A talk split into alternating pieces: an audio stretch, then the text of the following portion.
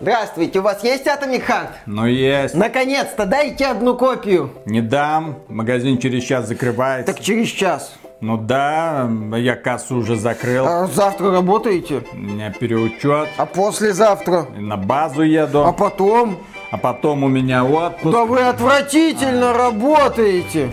Не нравится? Иди походи по базару. Где походить? Тут только вы, только у вас это продается, да я буду жаловаться. Жалобная книга вон лежит. Только будь осторожен, я в нее рыбу заворачиваю. А я вот слышал, что в Великобритании у людей есть возможность выбирать, где им покупать игры, не то, что тут. Вот опять это BBC транслирует вражескую пропаганду в умы простых людей. Опять это англичанка нам гадит. Вообще-то уже не гадит. Так вот и ты не гад, не мешай людям работать. Так вы не работаете. Так вот и не мешай, что отсюда? Блин, что за народ пошел? Ходят, только воняют. А, блин, только аппетит испортил. Приветствую вас, дорогие друзья. Большое спасибо, что подключились. И на прошлой неделе в Рунете разгорелся скандал. И скандал этот возник не просто так. Дело в том, что скоро состоится выход уже этой зимой. Сначала нам обещали, что в бре 22 года, но уже изменили дату выхода на зиму, эту зиму. Ну, я так понимаю, что это может быть как декабрь, так и январь, так и февраль. А там, где февраль, там в принципе может быть и март, потому что март тоже холодный холодный, тоже снег, поэтому сойдет. В общем, игра Atomic Heart от российской студии Mantfish. Ну, юридически это кипрская студия, как, в общем-то, и многие игровые компании в России, если не подавляющее большинство. Но, тем не менее, основные силы сосредоточены конкретно в России и в Москве. Так вот, дело в том, что эти ребята сказали, что да, игра выйдет, все будет хорошо. В рамках Gamescom они присутствовали, они показали трейлер, который завоевал максимальное у публики. Достаточно пройти на любой YouTube канал агрегатор, где выкладываются трейлеры и увидеть, что конкретно трейлер Atomic Heart посмотрело наибольшее количество людей. Вот эти все западные разработки такие, а идите в пень, вот эти все Gotham Knights, вот это вот стил райдинги. Нет, есть конкретно одна игра, которая привлекла максимальное внимание. И эта игра, конечно же, возбудила некоторых украинских разработчиков, которые сказали, да что что такое, вот в это время они осмеливаются показывать игру от русских русских разработчиков в советской эстетике. Да как им, мол, не стыдно. При этом один из критиковавших украинских разработчиков сидит на Мальте, второй в Хельсинки. Ну, не знаю, а российские ребята могут сидеть на Кипре, допустим. Хорошо. Чем это отличается, я не пойму. Особенно, когда дело касается разработчиков метро, действие которое будет происходить, опять же, в России, наверное. Я имею в виду следующую часть. Они там вроде какой-то мультиплеер разрабатывают. Интересно, где он будет происходить. В общем, посмотрим. Но вот, публика была разогрета. Публика была готова качать команду Манфиш на руках. И случилось страшное. Публика внезапно сказала, Ребята из Манфиш, да идите вы в сраку, блин, да что же вы делаете? Да мы с вами дружить не будем. А что произошло? А дело в том, что было объявлено официально, что игра Atomic Heart на территории СНГ становится эксклюзивом магазина VK Play. И страницы из Steam исчезают. Ну, именно в странах э, Содружества независимых, сравнительно независимых государств. Относительно, очень относительно независимых государств. Да, речь идет идет не только о России и Беларуси. Речь идет в том числе о Казахстане, Армении, Азербайджане. Киргизии, Молдове, Таджикистане, Туркмении и Узбекистане. А нас-то за что? Да, удивляются жители некоторых стран СНГ. Да, решение, которое вызвало немалую бурю. Решение, которое сильно, я бы сказал, подорвало репутацию студии Мантфиш у российских и в том числе белорусских игроков. Ну, будем говорить, у игроков из СНГ. Так сказать, ребята вроде шли, все у них было хорошо, их все любили, а тут они вышли на сцену, сняли и начали делать с овцой то, что там делают некоторые с собаками. В общем-то. И люди такие, «Э, зачем, ребята, вы, вы что? Все ж хорошо было. Так, все хорошо было, а тут от любви до ненависти одна несчастная овца. Тут что стоит сказать? Я, в принципе, не против идеи выхода игры в ВК Play. Я сейчас не буду укатываться в риторику формата «покупая лицензионный Windows, ты спонсируешь войну в Ираке» и так далее. Там, кто там, как там будет смотреть твой компьютер через этот ВК Play. Я не буду в эту сторону сейчас идти. Я пойду в сторону удобства. Да, комментируя вот это вот решение, в сети были заявления о том, что, ну вы же понимаете, это удобно, в ВК Play работают все способы оплаты. Повторю, саму идею выхода Atomic Heart VK Play я не считаю плохой. Более того, в нынешних реалиях, в нынешних условиях, когда приходится людям использовать окольные пути для покупки игр в сервисе Steam, ну, менее окольные, если речь об Epic Game Store, где работает российская Киви, но, тем не менее, надо что-то... Кипрская. Она потому и работает, что не российская. Ну, там же Иксола, которая американская, Я да. про это и говорю. Нужно всегда делать пояснение по поводу того, почему та или другая платежная система, которая технически российская, на самом деле не российская. То есть почему она работает? Потому что юридически нет. Так или иначе, варианты покупки есть, но с оговорками. И наличие альтернативы такой вот своей, российской, куда ты просто заходишь и любым тебе доступным способом покупаешь игру. Это хорошо. Я даже больше скажу. Если компания ВК хочет развивать вот этот свой сервис ВК Play, ей стоит искать выходы на западных разработчиков, чтобы игры в России выходили в том числе, это ключевое, в том числе в ВК Play. И вот эту вот идею надо было продвигать как в том числе. Люди не против альтернативы. Люди не против, когда игра есть еще где-то. Вот если бы вышли разработчики Atomic Heart или представители платформы VK Play сказали, ребята, посмотрите, Atomic Heart выходит в нашем сервисе. Да, она будет доступна в Steam, но в нашем сервисе вы ее сможете купить вообще без танцев с бубном. Просто берете карточку, берете, вводите ее реквизиты реквизиты и получаете игру. Еще одно важное преимущество, потому что VK Play не берет 30% себе с продаж. Они недавно изменили правила, по-моему, там уже 5%. То есть все деньги пойдут конкретно разработчикам. И многим-то людям этого было бы достаточно. Многие люди, когда запустился Epic Game Store, когда им сказали, а мы берем 12%, остальные деньги идут разработчикам. Это лучший способ поддерживать разработчиков.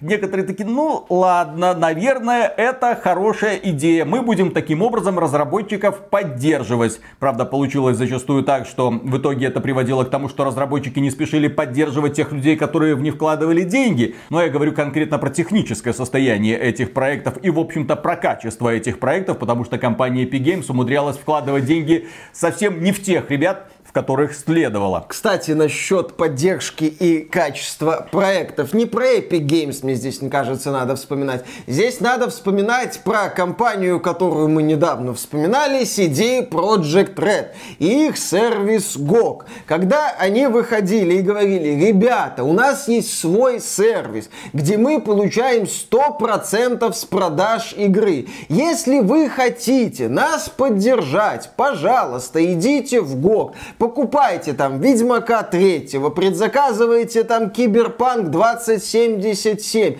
Но если вам эта альтернатива, повторю, не нравится, пожалуйста, Steam, там Epic Games к вашим услугам. Это правильный подход. Как делает та же, например, компания Microsoft. Она вкладывает деньги в разработчиков, чтобы они могли в том числе выпустить свою игру в Xbox Game Pass. И эта игра может быть доступна где угодно угодно. Хочешь получить ее по подписке на, хочешь ее купить, пожалуйста, Microsoft тебя не ограничивает. Люди, повторюсь, не против альтернативы, но людям очень не нравятся ограничения. Людям не нравится, когда их аки-овец направляют в определенный магазин со словами «иди, бери, там и никак иначе». Ты чё, за Россию не болеешь? Ты чё, российских разработчиков поддержать не хочешь? Ах ты этот, как его, Габена Люб, в смысле русофоб, в общем, вот это вот все. И в итоге мы сталкиваемся со следующей реакцией. Некоторые люди пишут, игры должны быть доступны везде, чтобы пользователи могли купить ее там, где сами захотят. Человек хочет танцевать с бубном, пожалуйста, пусть покупает в Стиме или в EGS. Человек хочет без проблем за российские рубли купить игру в VK Play, пожалуйста. Но есть еще одна реакция. Реакция называется, ну окей, пойду скачаю в торренте Просто для того, чтобы наказать разработчиков решений, которых мне не нравится. Это очень важно. И опять же, если бы это касалось только России, со скрипом это, наверное, бы налезло. Но здесь приходит ВК Play и говорит, так, так, так, Россия, Беларусь. Белорусы такие, ребята, ребята, мы, конечно, понимаем, что мы с вами тоже под санкциями находимся, что все вот это, но дело в том, что часть белорусских банков работает по-прежнему системой SWIFT. У нас проходят все эти ваши платежи, мы по-прежнему пользуемся в нормальном режиме и смартфонами, и, конечно же, Steam, и, конечно же, EGS. У нас с этим проблем никаких нет. Мы не хотим регистрироваться в VK Play, потому что мы можем, ну, могли бы купить игру в Steam. Но эту возможность у людей просто забрали. Так же, как у людей, которые проживают в Армении, Азербайджане, Киргизии, Молдове, Таджикистане, Туркмении, Узбекистане и Казахстане, естественно. Ребята, вот из этих стран, пожалуйста, напишите в комментариях, как вам эта идея в принципе нравится.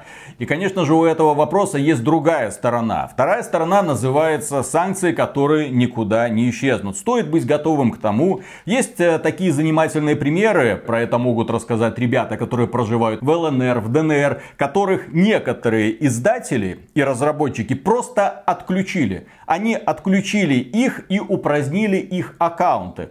Ну, то есть, есть такие истории, когда вот ты всю жизнь играл в игры от компании Blizzard, и да, сейчас ты не можешь им платить в России, в Беларуси, но там у тебя аккаунт просто забирают, ты им пользоваться не можешь. Есть ребята, которые всю жизнь играли в League of Legends, ну, пока она была доступна, а компания Riot Games просто заблокировала и удалила твою учетную запись. Почему? Потому что ты живешь не там, где нужно. Как бы так ни случилось, что в определенный момент, когда уже начнется я не знаю что, но, допустим, американское правительство скажет, отключайте их вообще от всего нахрен. Должна быть существующая живая альтернатива. Естественно, VK Play все делает для того, чтобы как можно больше людей установило себе на компьютеры их лончер. А Atomic Heart это невероятно популярная игра, соответственно, она привлечет огромное внимание, это понятно. То есть здесь кое-как это тоже можно вот натянуть, ну, так, да, вот кое-как. И... Типа, ребята, готовьтесь к зиме, так сказать, будет только хуже, лучше не будет. Мы выстраиваем новую цепочку, и мы вынуждены рассчитывать только на себя. Но дело, блин, опять же касается только России, частично, возможно, Беларуси, но никак не выше обозначенных стран, которые находятся рядом с Россией. Да, решение такое вот грубое, я бы сказал, топорное. Понятно, что ВК Play надо продвигать, развиваться. Понятно, что студии Mundfish, я думаю, лишние деньги не помешают на доработку проекта. Но это решение, оно не могло пройти безболезненно для всех участников этого решения. Игроки недовольны, потому что их опять загоняют в стойло. Начинается вот эта вот игра формата EGS на минималках. Здесь, кстати, остается открытым вопрос, будет ли дальше ВК так себя вести. Сможет ли ВК так себя вести, чтобы чтобы выкупать какие-то серьезные продукты. И ВК Play, еще раз, да, сама идея выйти неплохая. Надо наполнять этот сервис, должна быть Да многие бы пошли и поддержали без всяких вопросов. Вспомните ситуацию, когда Blizzard сказала, что мы уходим с российского рынка, мы больше не будем принимать ваши платежи, все, World of Warcraft не для вас. Что сделали люди? Правильно, наводнили серверы Allodo Online.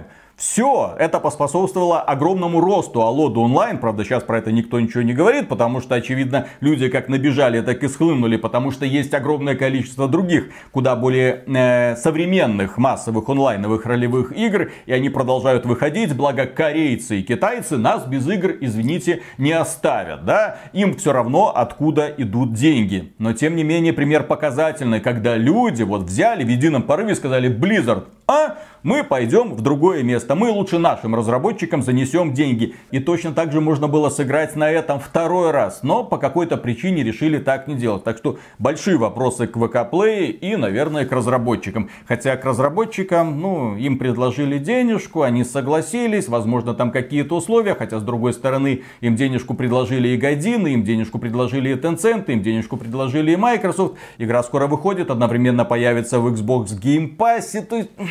Да, кстати, тоже неплохая альтернатива, если не хотите брать игру в VK Play, можно ее взять в Xbox Game Pass. Подписку на Xbox Game Pass обходными путями у нас оформить реально. Игра очень популярна, и очевидно, что в первую неделю или в первый месяц она полностью отобьется. Поэтому здесь вот за лишней копеечкой, ну сколько тут VK Play мог предложить, я даже не знаю. Здесь, кстати, еще открытым остается вопрос о том, как версия игры Atomic Heart из VK Play будет обновляться и поддерживаться. Будут ли выходить выходить обновления одновременно для Steam версии и для версии из VK Play. И дополнение. Есть еще один прекрасный пример. Называется игра Pathfinder Wrath of the Righteous, которая доступна опять же через VK Play. Вы можете пойти ее купить там но там вы не сможете купить дополнение для этой игры, потому что кипрская студия Allcat сказала, нет, мы прекращаем сотрудничество. Вообще мы работаем над новой игрой по Warhammer Rock Trader, мы удаляем страницу с русским переводом с нашего сайта, мы делаем усиленный вид, как будто мы к этой рашке вашей не имеем никакого отношения. Ну да, такая вот ситуация. Еще один открытый вопрос касательно Atomic Heart, и тоже один из ключевых вопросов, это региональная цена. Ну, естественно, ПК-версию будет ли она. Если будет, то какой будет восхитительная ситуация, если Atomic Heart будет в VK Play стоить, ну, в рублях по курсу примерно столько же, сколько западная версия. И нам опять скажут, поддерживайте разработчиков. И мы такие опять скажем, а вот CD Project Red когда-то грамотно подходила к формированию региональных цен. Это потом у них уже получилось все то, что получилось, но позитивные моменты в политике CDPR отрицать нельзя. Поэтому, да, ждем развития событий относительно даты выхода и вообще релиза Atomic Heart. Ждем новых сведений о стоимости игры, о том, как она там будет, где распространяться.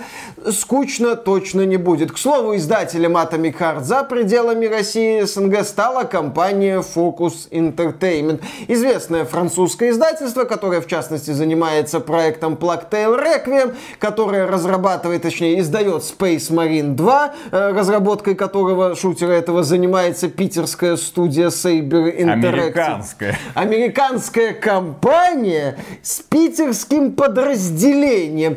Часть этой американской компании находится в Питере. Сейчас все так сложно и запутано, просто ужасно. И, кстати, Focus.com недавно вляпалась в небольшенький скандал. Когда они обновили информацию по поводу A Plague Tale Requiem, они забыли указать, что игра будет переведена на русский язык. А потом, где-то в течение нескольких часов, такие, ой-ой-ой, ребята, ребята, русские субтитры будут, извините, нас не так поняли, нас не так поняли. Им прилетело, естественно, с двух сторон. С каких сторон, я думаю, пояснять не нужно. В общем, сейчас ситуация очень накаленная. Люди очень раздражены. И что по поводу Atomic Heart есть более-менее, наверное, это можно так сказать, объективная у нас информация по поводу того, как к этому относятся люди. Мы в процессе одного из стримов запустили голосование, в котором приняло участие около трех с половиной тысяч человек. Ну, я считаю, достаточная выборка. Просто спросили, как вы относитесь к тому, что Atomic Heart становится эксклюзивом VK Play. 30% высказались негативно, им это не понравилось, остальным или хорошо, или а мне все равно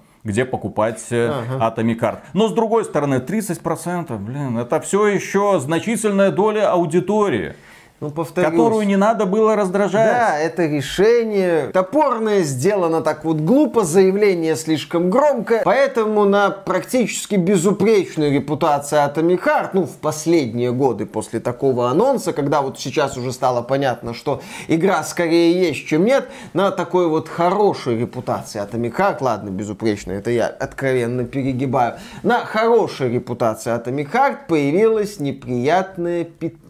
Пятнышко. Пятнышко. Ну а теперь, что касается нашей дорогой компании ВК. Там, как мы уже могли убедиться, очень умные люди сидят, которые умеют прекрасно работать с аудиторией, без объяснения причин просто. Вот вам пресс-релиз, эксклюзив ВК Play, мы молодцы, а чё вы в нас помидорами бросаетесь? Ой, нам не нравится, а давайте их всех, наверное, забаним. Так вот, ВК Play на прошлой неделе, согласно данным коммерсанта, обратилась к Минцифре по поводу того, что, а дайте нам, пожалуйста, 3 миллиарда российских рублей, чтобы мы разработали э, российский игровой движок. Опять.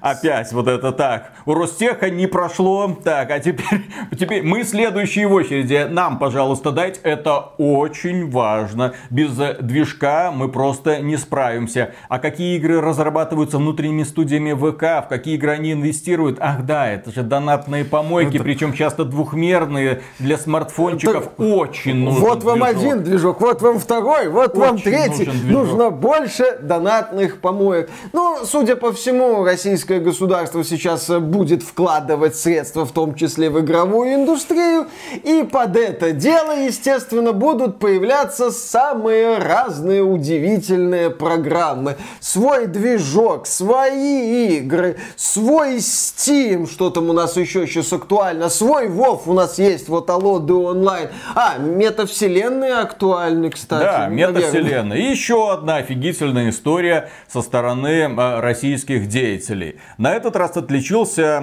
коммерческий директор студии «Союз мультфильм» Владимир Чебисов. Этот человек сообщил журналистам ТАСС то, что «Союз мультфильм» будет заниматься разработкой игр. Это, несомненно, хорошо, это классно, но проблема в том, что там будут NFT-персонажи. Далее прямая, блин, цитата.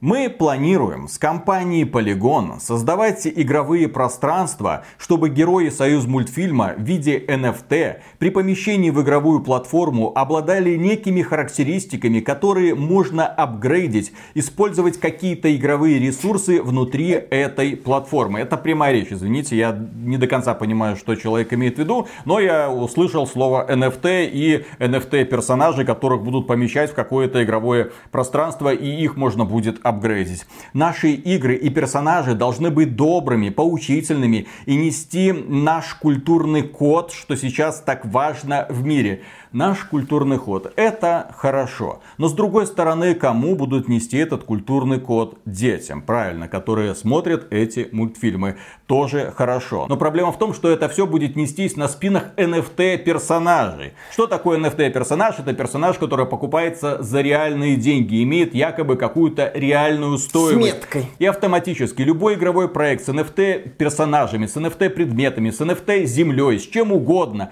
он становится плацдармом для формирования формирование финансовой пирамиды, куда они собираются завлекать детей. И спекулируя ценами, да, заставлять детей тратить огромные деньги. Ну, детей, родителей этих самых детей. Очередной охренительный способ вымывания денег у населения. Я это не то, что не приветствую, я читал эту новость, такой, что ты, блин, несешь? Актуалочка, Виталик. Ну, заяц, ну, NFT все будет замечательно. Да, повторюсь, это вот эта вот проблема шальных денег, проблема желания государства вбухивать в это средства. Это проблема того, что есть люди, которые не следят за игровой индустрией, которые очевидно не подписаны на этот канал. Я призываю всех деятелей культуры российской в первую очередь подписаться на канал AXBT Games. Я призываю их заходить иногда на сайт axbt.games для того, чтобы быть в курсе новостей. NFT херня давным-давно не популярна. Это все схлынуло несколько месяцев назад. Любой проект, название которого есть NFT, разоряется. Некоторые разработчики их даже до конца довести не могут, потому что они вложились в эту криптовалюту, криптовалюта обвалилась, случилось и до свидания. И в конце 22 года слышать новость о том, что Союз мультфильм инвестирует 4 миллиона долларов одновременно с компанией Polygon, блокчейн-платформа Polygon, простите, ну, компания OD Business Technologies Group. И вот они заключили соглашение о разработке и поддержке NFT проектов. Эти ребята, они вообще на какой планете? Они понимают, что происходит. Они видят, что сейчас происходит с рынком криптовалют, с этими самыми блокчейнами, с этими самыми NFT. Они отслеживали информацию. Мне кажется, что нет. И мне кажется, что этот человек, который представляется коммерческим директором, вот он год назад где-то услышал информацию, что NFT вроде модно, там какие-то обезьянки, портретики обезьянок за миллионы долларов. Вот, давайте будем зайцев продавать за миллионы долларов. Люди это схавают. В России это богатых людей много много, особенно детей, можно будет на этом огромные деньги поднимать. Ну что за бред? Вот каждый раз, вот когда я слушаю подобные новости, думаю, ну, ну кто, что, зачем? То есть просто для того, чтобы появиться в рамках этого экономического форума и заявить, у нас есть план, и мы будем его придерживаться. План говно, не надо так делать. Лучше инвестировать эти 4 миллиона долларов в небольшие российские студии, которые разработают для вас прекрасные проекты. Я надеюсь, что прекрасные, в которые будут увлеченно играть многие люди. Как было раньше. Пусть даже если будут это простые квестики, типа там Василий Иванович там или братья Ядерный пилота. титбит. Нет, ну Да, ну, это? ядерно. Пусть это будут какие-то платформеры, ну что-нибудь такое в стиле Nintendo. Для продвижения этого вашего культурного кода это будет работать намного лучше, чем какая-то NFT срань, блин. Отлично, я бы посмотрел на ядерный титбит за 4 миллиона долларов. Ремейк ядерного титбита за 4 миллиона долларов. А? А? А? Зафиксируйте эту идею. Прекрасное решение будет. Там культ... В ядерном титбите там полные штаны культурного и не только кода. Ну, к сожалению, мы будем наблюдать немало таких вот инициатив сейчас, потому что государство эту тему развивает, потому что средства какие-то вкладываются, и, соответственно, когда есть средства, когда есть госбюджеты, когда есть какие-то поддержки, это неизбежно становится причиной появления вот этих вот полигон пупер NFT Technologies, ну погоди, NFT далее со всеми Ага, остановками. и инвестированием сотен миллионов российских рублей в некоторые студии, которые говорят, а мы сейчас сделаем свой Ведьмак, Ghost of Tsushima, мы там вдохновляемся очень многими проектами, среди которых есть и Assassin's Creed. Ребята, да, да, мы вам верим, вот вам деньги, развлекайтесь. Гениально. Вот это вот письмо про грабить курваны, оно, мне кажется, опередило свое время. Сейчас самая вот актуальная тема для таких вот возможностей и для таких описаний игр. Два года будем ждать. Принципе, мне очевидна идея российских чиновников. Они спят и видят китаизацию российского игрового рынка. Ну так, чтобы российский рынок был просто завален донатными помойками. Чтобы люди тратили свои деньги не на еду, не на вещи, а донатили-донатили. Для того, чтобы все это работало в лучшем виде. Ну, имеется в виду, все работало не игры, а способы вытягивания денег. Потому что мы много раз делаем акцент на том, что такие проекты обвешаны манипулятивными способами монетизации, которые ты не хочешь донатить, а игра тебе тянет. Ну еще рублик, ну еще копеечку, ну еще 10 тысяч рублей, ну 20. Ой, тогда ты станешь самым сильным на сервере, наверное, пока не появится человек, который задонатит 30 тысяч рублей. Я все это, конечно же, понимаю. Но, по-моему, это мерзко. Если люди хотят, на самом деле, поднятия российского игрового рынка, то нужно обращаться к российским игровым студиям, которым это, блин, нужно в первую очередь, а не рассказывать каталамповые истории по поводу того, что дайте нам, пожалуйста, 3 миллиарда рублей на создание игрового движка, который нам, наверное, и не нужен. Или прикольные истории по поводу того, что сейчас мы запилим вам кучу мультивселенных с NFT персонажами из союз мультфильма. Блин,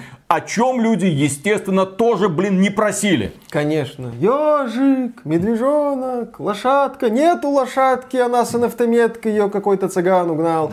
Э, Что-то такое будет происходить. И да, поддержка российских студий, но не сажать их на цепь ВК Play, как произошло с Atomic Heart. Пока мы наблюдаем не самое удачное решение относительно российского игрового сегмента. Ну вот прикинь, да, российская игровая студия, ну, естественно, зарегистрирована где-то там на Кипре. Ну, Ну, как, как, как обычно это бывает, Или да? И вот она хочет издаться в России. Вот компания VK Play допустит ли такой продукт в свой магазинчик? Почему я задаю такой вопрос? А потому что может быть элементарное условие. Или вы издаете в ВК, или вы не издаетесь нигде, по крайней мере на территории СНГ. Если в ВК, то удаляйте страницу своей игры из Стима на территории СНГ. Я не хочу такое видеть, честно говоря. Я не хочу, чтобы разработчикам кто-то выкручивал руки. Зачем? Почему? Если вы хотите создать конкурентное, и в общем-то уже сделали конкурентное решение, ну продвигайте его, рекламу какую-то давайте. Люди не тупые, если им объяснить, они пойдут. Тем более, если это тупо удобно. Люди зачастую выбирают решение, которое просто тупо удобно. И VK Play в данной ситуации, да, для российских пользователей тупо удобнее Steam и Epic Games 100. Там есть оценки, там есть комментарии, вроде бы все работает как надо, почему бы и нет.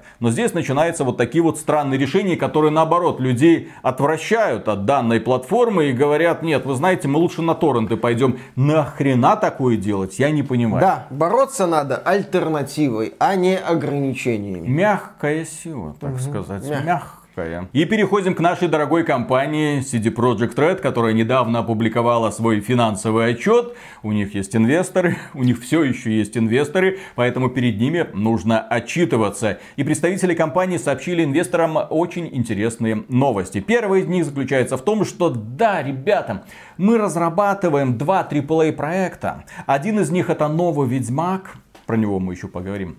А второй AAA проект это дополнение для киберпанка. Ну вот это призрачная свобода, которая будет в 2023 году. Это они отнесли в разряд AAA э, проектов. Потому что я не знаю.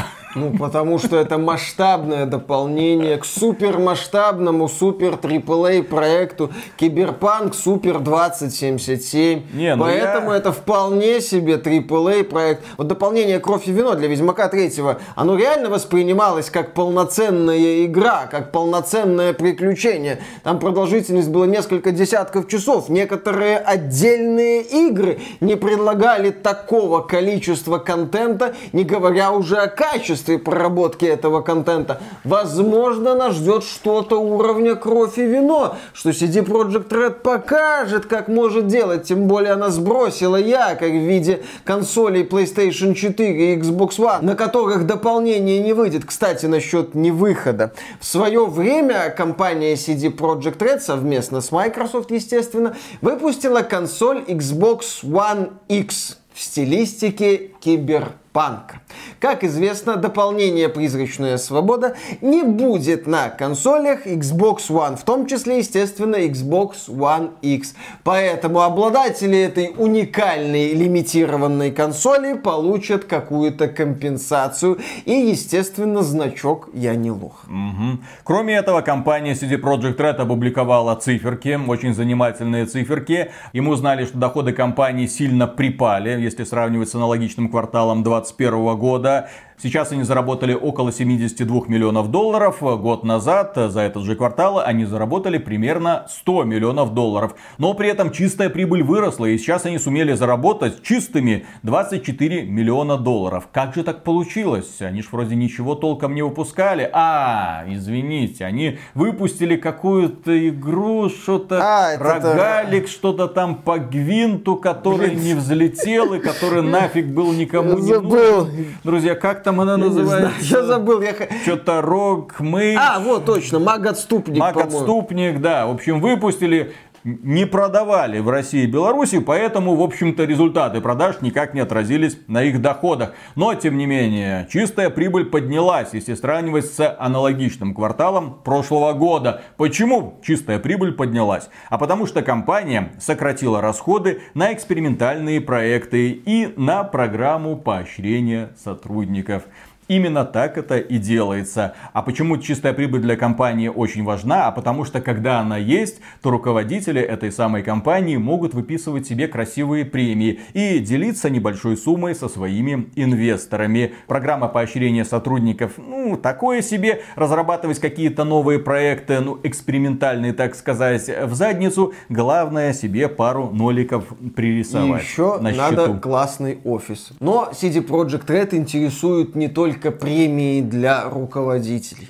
Компания обещает активно развиваться. У компании громадье планов на будущее, как ближайшее, так и... Виталик, Виталик, засунь себе эти оба пальца, знаешь куда. Один себе, второй Явинскому, или кто там генеральный директор CD Projekt. Вот, можешь вот так вот, не вот так вот, только вот так вот делай, вот я не знаю. Что-нибудь такое сотвори. Потому что у CD Projekt Red все замечательно. Во-первых, компания компания до конца этого года все-таки собирается выпустить Next Gen версию третьего Ведьмака, о которой нам все еще известно примерно ничего. Но разработка идет, но разработчики там вносят какие-то последние штрихи, все будет замечательно, надо только чуть-чуть-чуть-чуть подождать. До конца года все будет, и новая плотва, и новая там Енифер, и новый Геральт, и новая Цири, все будет хорошо. Но на этом планы не заканчиваются. Киберпанк это все еще франшиза.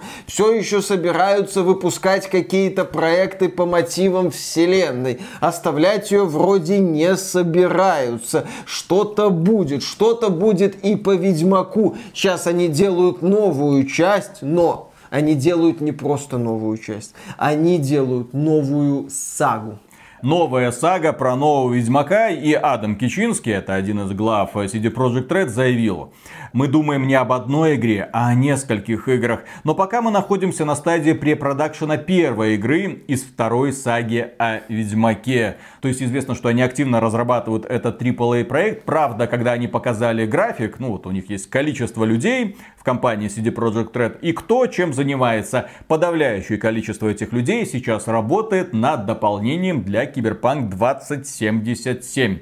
А количество людей, которые работают над эпохальной AAA сагой, к сожалению, не так велико, как хотелось бы. Очевидно, что компания CD Projekt Red хочет как можно быстрее сделать это дополнение, потому что денежки очень нужны. Как мы много раз говорили, когда компания становится открытым акционерным обществом, ты становишься рабом финансовых отчетов. Ты должен каждый квартал показывать какой-то результат. Результат желательно красивый, а не вот такой вот, когда, ну, понимаете, годом ранее, который был хуже, чем предыдущий в несколько раз. Мы, заработали больше, чем сейчас, когда вроде бы со всеми проблемами разобрались.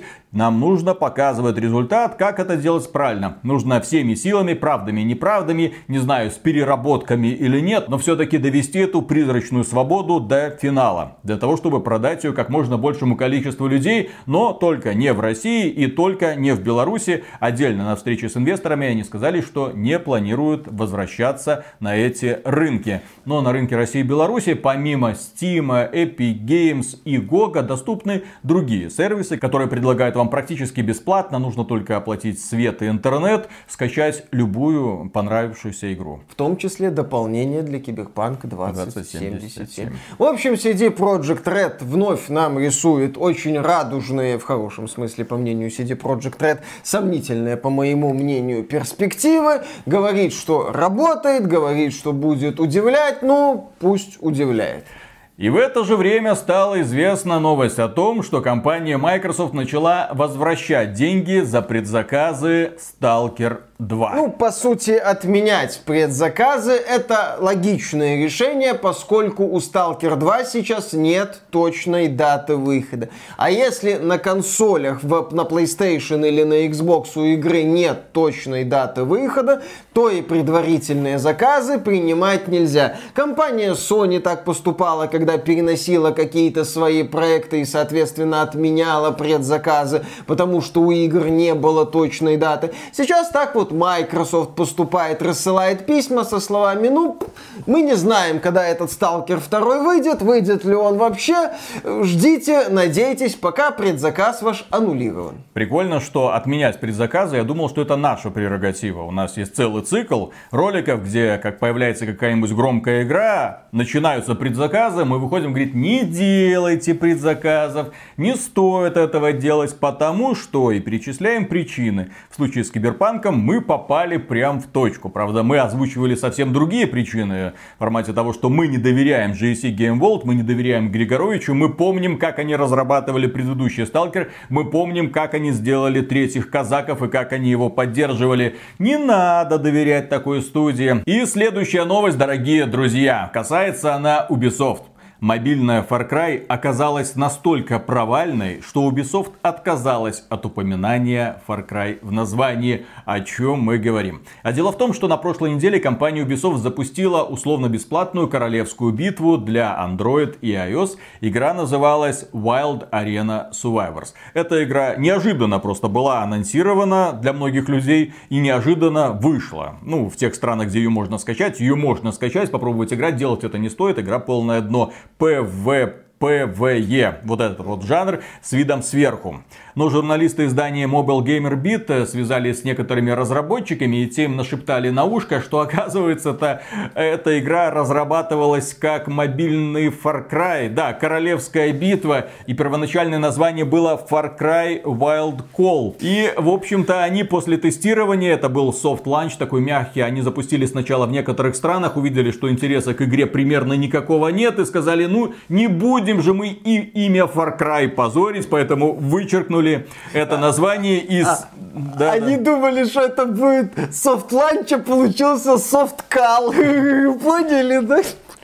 Компания Ubisoft обделывается в последнее время стабильно. В этот раз по мягкому. Wild Call, все правильно. Wild все Call. правильно, да. Wild Soft Кал. А почему игру выпустили, а не отменили? А потому что компания Ubisoft мечтает отбить затраты на разработку. На тех э, людях, которые, возможно, поверят компании, которые придут, которые, естественно, задонатят. Ну, там хоть шерсти клок, да, с этой больной овцы. Окей, следующая новость тоже касается компании Ubisoft. Наш дорогой китайский гигант Tencent, которому палец в рот не клади, такие купил компанию Ubisoft. Не совсем. Но своеобразно купил. Он Через очень... семейство Жимонт, ну или Гиему. Э, компания главы Ubisoft получит 300 миллионов евро инвестиций от китайской компании Tencent. Деньги пойдут в GMO Bros. Не путать с Super Mario Bros. Это такая компания, которая владеет значительной долей в Ubisoft и которая контролируется, естественно, братьями GMO, в частности, Ивом GMO, который возглавляет компанию Ubisoft. Там очень интересная система связи. В общем, компания Tencent получает 49,9% процента в GMO Bros. При этом ни один из членов Tencent не входит в совет директоров, э, он не имеет права вето, он может просто сидеть и следить за тем, что происходит. Казалось бы, какая-то странная и хреновая сделка. А, плюс к этому компания Tencent увеличила свою долю в Ubisoft до 10%. И вот да, казалось бы, какая-то хреновая сделка, потому что ты инвестируешь в компанию 300 миллионов евро, в совет директоров тебя не пускают, право вето, не надо делать это говно, пожалуйста, у тебя нет, Зачем китайцы это делают? И компания Ubisoft выпустила пресс-релиз, в котором отметила, что да, мы дальше все решения будем принимать сами. Мы такие самостоятельные, мы такие классные. И в самом конце последняя строчка, она, кажется, разъясняет, зачем, в общем-то, китайцам ага, это нужно. А ага. А все это нужно для того, чтобы игры компании Ubisoft запускать в Китае, ну, естественно, так же, как это делает NetEase с компанией Blizzard. То есть мы сами будем вот эти ваши игры продавать в Китае, а вы э, ни хрена не получите. Кроме этого, компания Tencent получает возможность разрабатывать игры под брендом Ubisoft. Собственно, они от Ubisoft получили все, что им хотелось. Да, то есть они получили право делать игры по мотивам франшиз от Ubisoft на китайском рынке. Собственно, а большего Tencent и не надо. Компания Tencent будет выпускать помойки разной степени донатности в Китае и под брендами миру. Ubisoft. Да, может и по всему миру, там как вот с Call of Duty Mobile, которым Tencent занимается от Call of Duty. Как точнее, из PUBG Mobile. Да, от Activision в Call of Duty Mobile Mobile только собственное имя Call of Duty, принадлежащее этой самой Activision. И будет компания Tencent рубить капустку, используя имена Ubisoft. Кстати, насчет Tencent и инвестиций в, в Ubisoft, в смысле, ну, э, в значок Ubisoft, вид сверху, он уже выглядит как какашечка. Вот, и компания Tencent в это инвестирует. Ха-ха-ха, да. Только самые свежие, самые актуальные и самые модные шутки на XBT Games. Подписывайтесь, не забывайте, ни хрена не пропустите. Ubisoft. Так вот, компания Tencent инвестирует в Ubisoft буквально за пару дней до презентации Ubisoft Forward. Этот ролик записывается в пятницу, презентация в субботу, мы ее постримим, ну уже, когда вы этот ролик смотрите, мы ее уже постримили, и в рамках этой презентации нам покажут вроде как Assassin's Creed. Ubisoft говорит, мы достойны того, чтобы в нас инвестировали деньги. Tencent, не останавливайтесь, мы живы. Да, по слухам покажут не один, а несколько Assassin's Creed. Посмотрим еще, что это будет. Сколько остановить. И, конечно же, обсудим так, что да, не забывайте подписываться на этот канал. И что касается компании Tencent, массовую онлайновую игру по Властелину колец отменили по причине того, что Amazon и Tencent слишком крупные для сотрудничества. Как отметил представитель компании Amazon, да, переговоры зашли в тупик. Слишком большие компании, чтобы быть партнерами. Один из партнеров владеет правами, а другой отвечает за разработку. Были попытки вести переговоры, но они слишком затянулись. Другими словами, Амазону не удалось прогнуть Tencent. Когда подобные крупные компании начинают друг с другом вести диалог, то они в первую очередь рассуждают о том, кто будет на этом всем зарабатывать, кто будет зарабатывать больше. У вас есть права, но рук рабочих нет, чтобы это сделать. Ну, технически у компании Amazon есть игровое подразделение, но в каком состоянии это потрясающее игровое подразделение находится, можно увидеть по массовой онлайновой ролевой игре New World, которую запустили с пафосом миллион пользователей онлайн, и все это быстренько сдулось. И многие другие проекты, которые это игровое подразделение разрабатывало, зашли опять же в тупик. Некоторые из них один дотянули до релиза, и потом отменили другие, даже до релиза довести не смогли смогли. И вот компания Tencent говорит, так, у вас как бы есть, но давайте мы сделаем. Мы сделаем хорошо, четко, и поэтому дайте нам, пожалуйста, 90% прибыли. И компания Amazon, это наш бренд, 90% нам. Ну, в общем, разговоры, переговоры зашли в тупик. Переговоры между Amazon и Tencent по игре по Властелину колец. Amazon предлагает свой вариант вселенной Властелин колец, ну, который можно увидеть в сериале. А компания Tencent, ну окей, KFC мы вот здесь поставим. Amazon, не, не-не-не, вы понимаете, это фэнтези по Толкину, здесь не может быть KFC. А представители Tencent как не может? Вы своих эльфов и гномов видели? Здесь не одно KFC надо, здесь целую сеть. Повторюсь, самые актуальные, свежие и эти политически корректные шутки на XBT Games. А тогда Виталик правильно говорит, вот эти вот супер крупные компании, они работают по принципу all you base, I belong to us.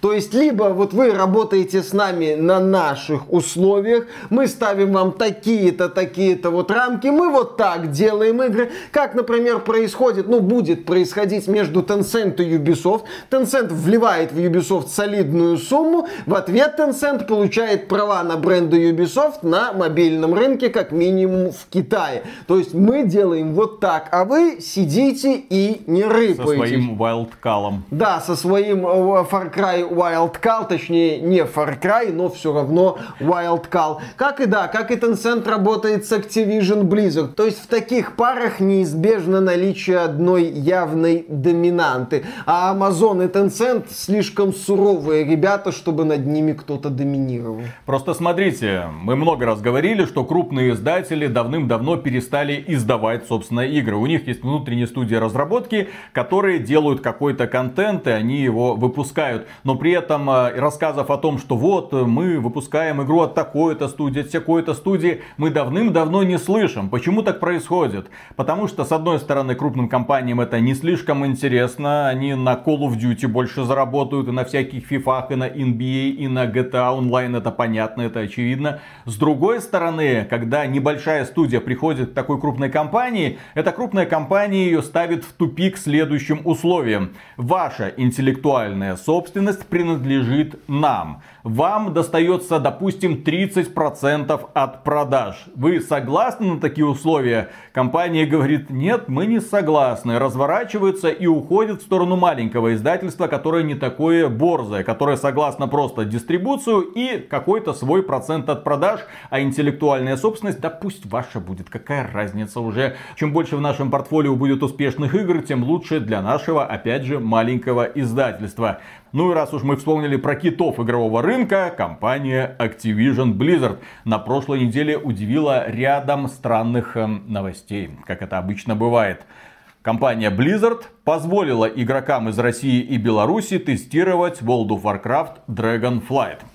Спасибо большое. Они разослали приглашение некоторым блогерам. Блогеры про это написали. Смотрите, мол, пришло приглашение. Да, я могу скачать, я могу это тестировать. Прикольно. И, в общем-то, на этом вся новость. Я не знаю, скорее всего, это ошибка компании Activision Blizzard. Вряд ли они позволят этим блогерам потом эту игру купить. Но, тем не менее, забавно. Мол, посмотрите, пооблизывайтесь. Вот, кстати, если бы Blizzard сказала, что идет в ВК Play, никто бы особо не бузил. Отлично. Так сказать, игра была равна. Они нашли друг друга. Я, кстати, не удивлюсь, если лет через 10, когда ситуация на политической арене немножечко так поуляжется, ну чуть-чуть, чуть-чуть, уже не так все будет напряженно, да, э, то как и компания Blizzard захочет вернуться на российский рынок, э, ребята из ВК такие скажут, так, не-не-не, э, только через наш лончер. Ну, я Только это... через наш уникальный, потрясающий, великолепный лончер и ни на каких других условиях. Возможно, будет принят соответствующий закон по отношению к тем компаниям, которые демонстративно ушли с российского рынка, мол, мы вам ничего продавать не будем. Окей, если вы сейчас хотите вы на что-то продавать, то только так. Да. Или через принудительную лицензию. Да, лет через 10, когда осядет ядерный пепел, поднимется ВК, потому что ее никто в процессе появления этого ядерного пепла не заметит и скажет, ну и где ваш Габен? Где ваш Тим Свини с его Epic Games Store? Правильно, Blizzard, идите к нам. А где Blizzard? Неважно. Теперь все у нас. Кстати, подписка на наш сервис всего лишь 5 крышечек от Нюка-Колы в месяц. Нет, Нюка-Кола. А, не Нюка-Кола, а э, Дюшеса, э, родничка. Там чё, как, чё... как это называется? Там у них есть кул-кола. Вот, от кул-колы. От кул-колы, да. 5 крышечек от кул-колы. Да, следующая новость тоже относится к компании Blizzard. Донатеры Diablo Immortal призвали помечать и изолировать покупавших э, валюту на черном рынке. В Diablo Immortal непростая ситуация. Образовался черный рынок, на котором люди задешево покупают премиальную валюту и задешево же, блин, прокачиваются. Компания Blizzard вычисляет этих людей и выставляет им занимательные условия. Их счет премиальной валюты уходит в минус. Некоторые блогеры говорят, ну мой счет, например, просел где-то на минус 3 35 тысяч долларов. То есть, если я хочу своего героя вернуть, ну и по-прежнему донатить, то мне сначала нужно заплатить компании Blizzard 35 тысяч долларов, чтобы потом с чистой совестью покупать эти самые глифы. В общем, такая вот ситуация. Но при этом эти ж люди, эти глиф накупили на черном рынке, они прокачали своих персонажей. Эти персонажи доминируют даже над донатерами активными, потому что те не могут инвестировать 35 тысяч долларов. И вот донатеры говорят, а давайте их как-то помечать, чтобы им было стыдно. А давайте у них будет шутовской колпак. А давайте они будут бегать в шутовском наряде. Давайте давайте так, чтобы они были максимально унижены, чтобы мы смотрели на них и смеялись, смеялись. Ведь нас Blizzard же не унизил. Я со своей стороны отмечу, что люди, донатеры, которые донатили в Diablo Immortal, вот по-моему, вот им нужно сделать в первую очередь шутовской колпак, чтобы над ними смеялись все остальные люди. И цвет этого шутовского колпака должен отражать, сколько человек вложился в Diablo Immortal. Если ты вложил 100 долларов, то он, допустим, какой-нибудь зелененький. Если свыше 1000 долларов, то какой-нибудь розовенький. Если свыше 10 тысяч долларов или там 100 тысяч долларов, то вообще какой-нибудь радужный для того, чтобы показать, вот, смотрите, человек прям гордится тем, что он настолько силен. И, кстати, после этой новости у меня появилась прикольная идея по созданию игры. То есть, ну, если бы мы с тобой делали какую-нибудь mm-hmm. игру, эта игра была бы, ну, допустим, онлайновая, где люди могли бы друг с другом встречаться, возможно, сессионка, ну, без разницы. Да, какая-то игра э, с возможностью взаимодействия между игроками. И в этой игре был бы донат. Просто одна возможность что-то купить. И это был бы, да, шутовской колпак за 10 тысяч долларов. Просто единственная возможность как-то выделиться. И мне интересно провести этот психологический эксперимент просто для того, чтобы посмотреть, сколько людей поведутся. То есть, сколько людей купит максимально тупой прикид, который сразу его выделяет из толпы, но выделяет его в негативном ключе. Мол, смотрите, придурок 10 тысяч долларов задонатил на эту херню.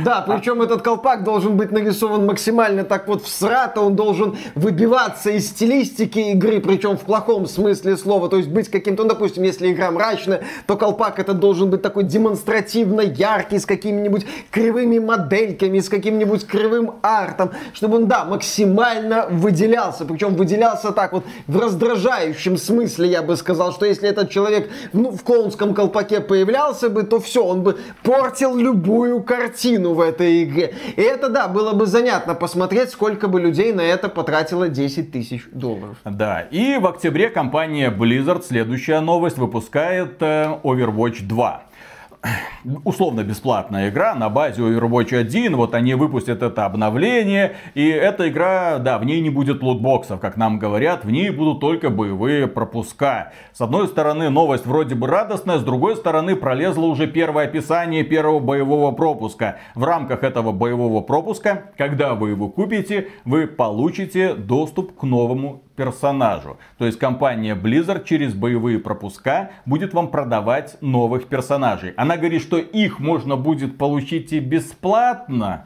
Но когда в процессе выполнения боевого пропуска бесплатной его части или после завершения сезона он тебе достанется для того, чтобы выделять этих самых премиальных ребят, которые вкладываются пока мы не знаем. Мы знаем лишь только то, что в рамках покупки боевого пропуска ты сразу получаешь доступ к этому новому персонажу. То есть люди, которые, блин, вкладывались в Overwatch, которые верили обещанию компании Blizzard, что вот вы платите 60 баксов и дальше эта игра будет поддерживаться совершенно бесплатно. И, кстати, да, у нас тут есть еще возможность поддерживать разработчиков путем покупки лутбоксов. Это все мы отправляем нахрен. Теперь игра называется Overwatch 2. В ней столько нововведений. Теперь это не 6 на 6, теперь это 5 на 5. Мы там немножко поменяли поменяли баланс, мы немного поменяли освещение на аренках, и поэтому, если вы хотите теперь получать новых героев, ну, тогда, ребят, ну, ну, по, ну, ну по, понять, простить, вы же понимаете, мы тоже хотим немножечко кушать. Ну, Виталик, Overwatch первый развивали? До определенного момента. Ну, что тебе еще надо? По-моему, до, Собака. до, до 19 года его развивали, а потом поддержку, в общем-то, и свернули. А в случае с Overwatch 2 у Blizzard есть козырная отмазка. Игра условно бесплатная, идите нахрен.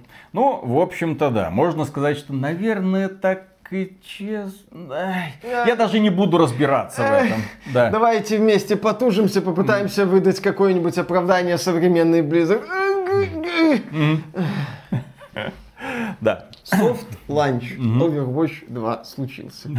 В это время просто Габен, ну, компания Valve смотрит на это, такой, блин, а чё мы сразу всех героев из Dota 2 людям бесплатно отдали, блин, могли тоже сезонный пропуск отдавать, и там 10 героев в рамках, допустим, одного сезонного пропуска, чтобы не быть такими жадными тварями а на фоне Blizzard. герои бесплатные там же? В Лоле герои платные, но там есть внутриигровая валюта, которая набивается очень быстро, то есть ты можешь, да, покупать, там главная задача это не покупка героев, там э, все, что ты хочешь, ты получаешь очень быстро. Там главная задача это нарядики для героев. Вот, и, вот, вот за нарядиками люди гоняются. В первую очередь. зная, как современная Blizzard рисует персонажей, я бы ввел еще один премиальный боевой пропуск, а, в котором, если ты набиваешь определенный уровень, тебе не дают вот этого нового персонажа. И он тебя не пугает наличием в меню выбора героев. И, кстати, по поводу Valve. Один из разработчиков этой прекрасной компании сообщил о том, что вообще-то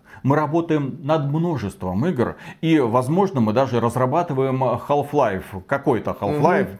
Новый для VR или что-то там еще. Габен еще какую-нибудь прикольную тему придумал. Half-Life видом сверху, Half-Life стратегия, Half-Life Runner. Черт его знает, что это. Но это множество игр. Но... Люди, которые ждут, блин, новую игру от Valve уже долгое-долгое время. Давайте представим ситуацию, что мы не видели Half-Life VR, ну, в смысле Half-Life Alex. Вот этой части как бы не было, потому что увидеть ее могли только те люди, которые купили себе соответствующий VR-шлем. Вот, давайте представим, что этой игры нет.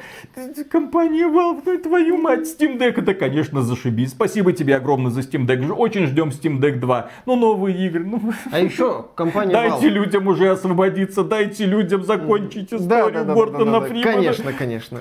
А еще Valve. Да, вот почти уже 20 лет люди ждут нормального продолжения Half-Life 2. 20 уже почти. Что а это? будешь ждать 30. Нет, 30 ты не будешь ждать, ты будешь сразу ждать 40. И да, уважаемые представители компании Valve, запомните, 2 это не множество. 2 это максимум несколько.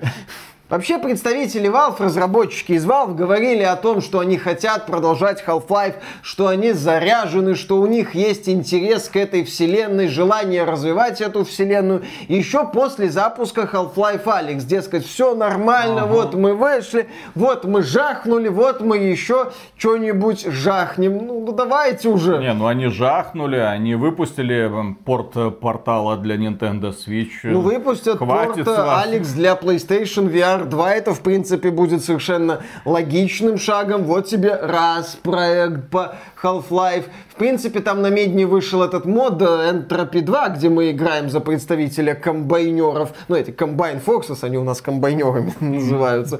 Вот, где мы, пожалуйста, проект по Half-Life. Формально не Valve делает, но в Steam доступно. Что там еще было? Вот эта вот масштабная модификация портал Reloaded, где третий портал появился, по-моему, который со временем еще играется. Вот проект по Half-Life. Действие это портал разворачивается во вселенной Half-Life, там это вот Black Mesa, Aperture Science, все как надо. Посмотрите, мы уже насчитали два готовых проекта по Half-Life, один, который выйдет в Half-Life Alex, и, а, а, может быть, эти самые Half-Life 2, Half-Life Episode 1 и Half-Life Episode 2 получат нативные версии для Xbox Series и PlayStation 5. То есть это получается три проекта, отдельная версия для Xbox Series S, версия для Xbox Series X и версия для PlayStation 5. И дисковая версия для PlayStation 5, чтобы была разница, что есть PlayStation 5 с диском, а есть Digital. Вы посчитайте, сколько это...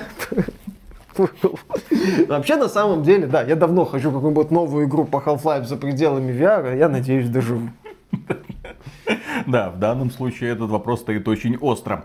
Следующая новость касается игры, которую ждут очень многие люди. Называется она Декалиста Протокол и разрабатывается она теми людьми, которые когда-то подарили нам первый Dead Space, над ремейком которого сейчас работает Electronic Arts и который появится в начале 23 года. Но в конце 22 года выйдет Декалиста Протокол, идейный наследник Dead Space, который выглядит как Dead Space, играется как Dead Space и мы за это команду, которая его разрабатывает, говорим огромное спасибо. Чем больше Dead Space, тем лучше, особенно в условиях, когда космических хорроров, э, а в общем-то все, Dead Space и Callisto ну, Протокол. Как? Dead Space, Callisto Protocol, и там еще какие-то космические хорроры анонсировали, The Routine, по-моему, вылезла. Который выглядит уже как Callisto Protocol.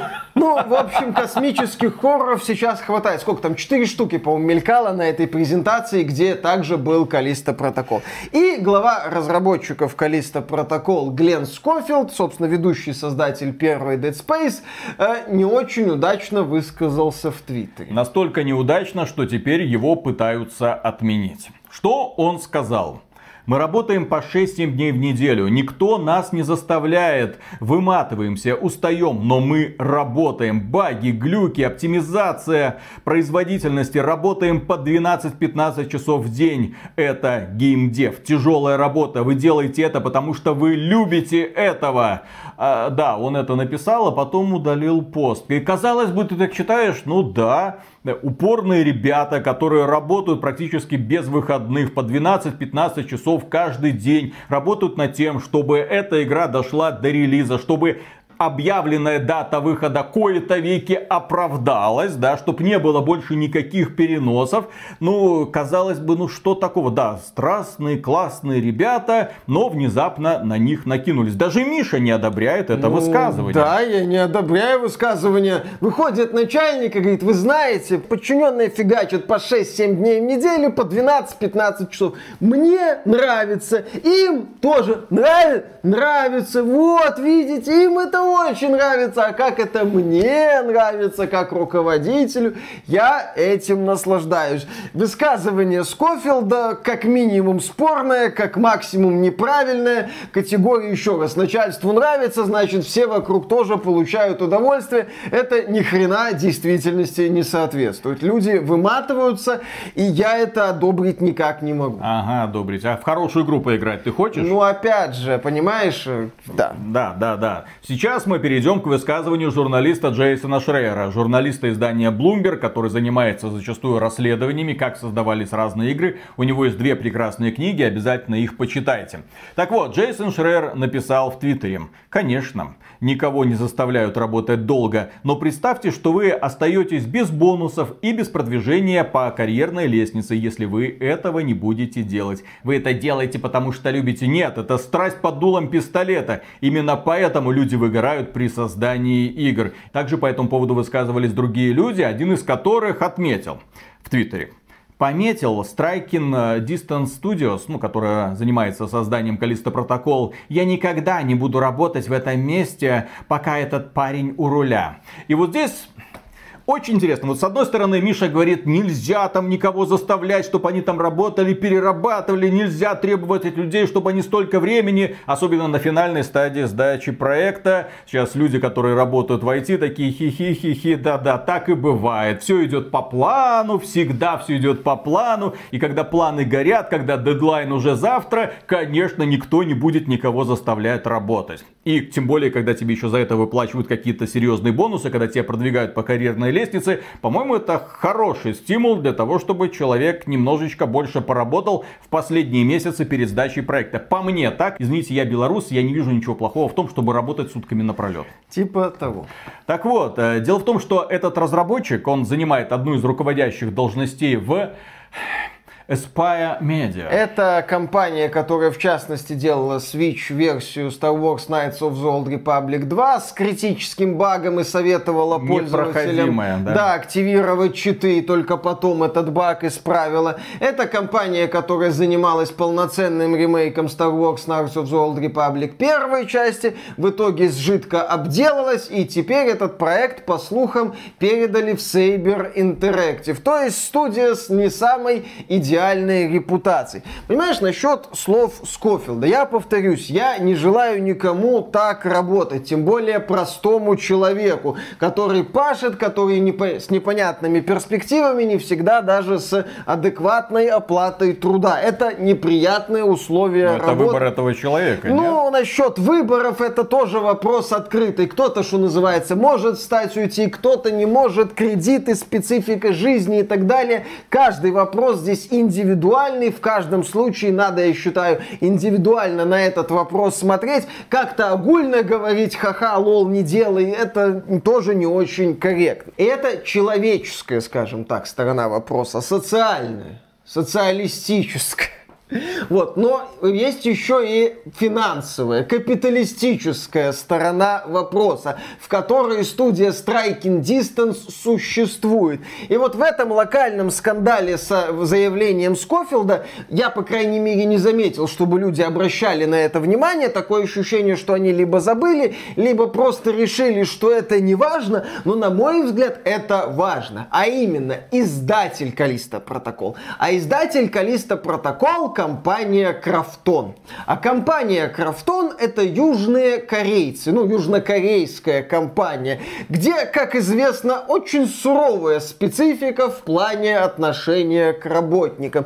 И да, я, конечно, могу по-человечески переживать за рядовых сотрудников Striking Distance, но если я вот пойду немножко, понятное дело, в сторону теории заговора и начну строить какие-то идеи насчет взаимодействия между Striking Distance и Крафтон, я я не удивлюсь, что если окажется, что Крафтон сказала, ребята, вот вам деньги, вот условия, вот сроки. Калиста Протокол сейчас разрабатывается так же, как раньше разрабатывались игры. Глен Скофилд человек, который, да, вот, создавал Dead Space, который давно варится во всей этой индустрии, который знает, как это все работает, и который не делает вид, как будто этого нет если приближается дедлайн. И особенно, если в контракте указано, что если вы вовремя не выпустите эту игру, вы не получите никаких роялти например, есть такой у них пункт, то мы останемся с голой жопой, студия пропадет, у нее не будет никакого шанса, чтобы заявить о себе в будущем. Да, у них есть планы сделать из Калиста протокол игру-сервис, ну, в смысле, выпускать они будут для нее дополнение. Ну, как это делает, например, та же самая компания Capcom со своими Resident Evil. Ну, то есть, когда выходят такие небольшие дополнения, которые развивают историю, я считаю такие дополнения, в общем-то, бессмысленными. Ну, но, да, да, но, допустим, пусть, пусть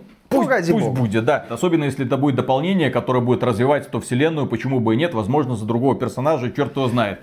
Главное, чтобы создатели Калиста Протокол, развивая игру, mm. не повторили фокус с Dead Space 3, где было дополнение, как оно там называлось, я The не Awakening. помню. The Awakening, да. В котором, по сути, была концовка. А концовка в случае с Dead Space 3 это не просто концовка кампании Dead Space 3, это концовка всей, мать его, трилогии. Потому что основная кампания в Dead Space 3 заканчивалась формата «Э? Чё?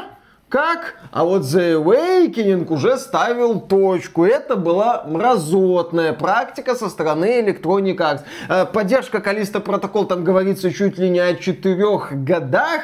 Повторюсь, вопрос, как это будет сделано. Если это будут просто какие-то там режимчики дополнительные, какой-нибудь аналог Mercenaries из Resident Evil, ну там забеги на время, там New Game Plus, что-то такое, ну почему бы и просто нет, пусть будет. Читая книги того же самого Джейсона Шрера, там есть очень очень много удивительных историй, когда, да, разработчики вкалывали, когда они перерабатывали. Это мог быть один человек, создатель Stardew Valley. Это могли быть поляки, которые делали Ведьмак 3. Это могли быть Blizzard, которые пытались за уши вытянуть Diablo 3 из той бездны, куда он пытался все свалиться. Нет, ну, имеется в виду первоначальное принятие этого проекта, который буквально рассыпался, и люди уходили, и они пытались, делали все для того, чтобы этот проект снова ожил, и ввели систему лута, там работали над дополнением, над новым новыми какими-то классами, но пытались. То есть ты смотришь, да, люди вкалывали. Мне такие истории читать интересно. Мне интересно читать истории про разработчиков новой волны, которые, ой, я словил паническую атаку, ой, я что-то в депрессии, ой, я что-то сегодня не могу, ой, я сегодня поработал 6 часов в неделю, и тем более в неделю нас заставляют вкалывать 5 дней, да что же это такое,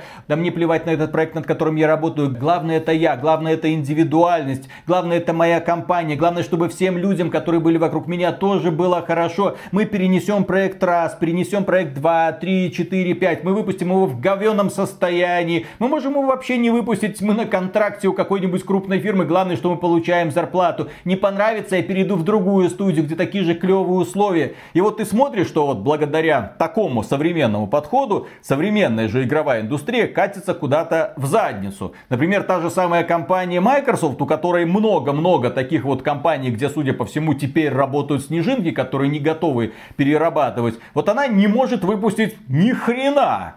А, да, там на неделе бегали слухи о том, что между там Crystal Dynamics и студией The Initiative какие-то вопросы. А, по данным издания, кажется, ВГЦ, а, руководство The Initiative куда-то не туда ведет проект Perfect Dark, перезапуск.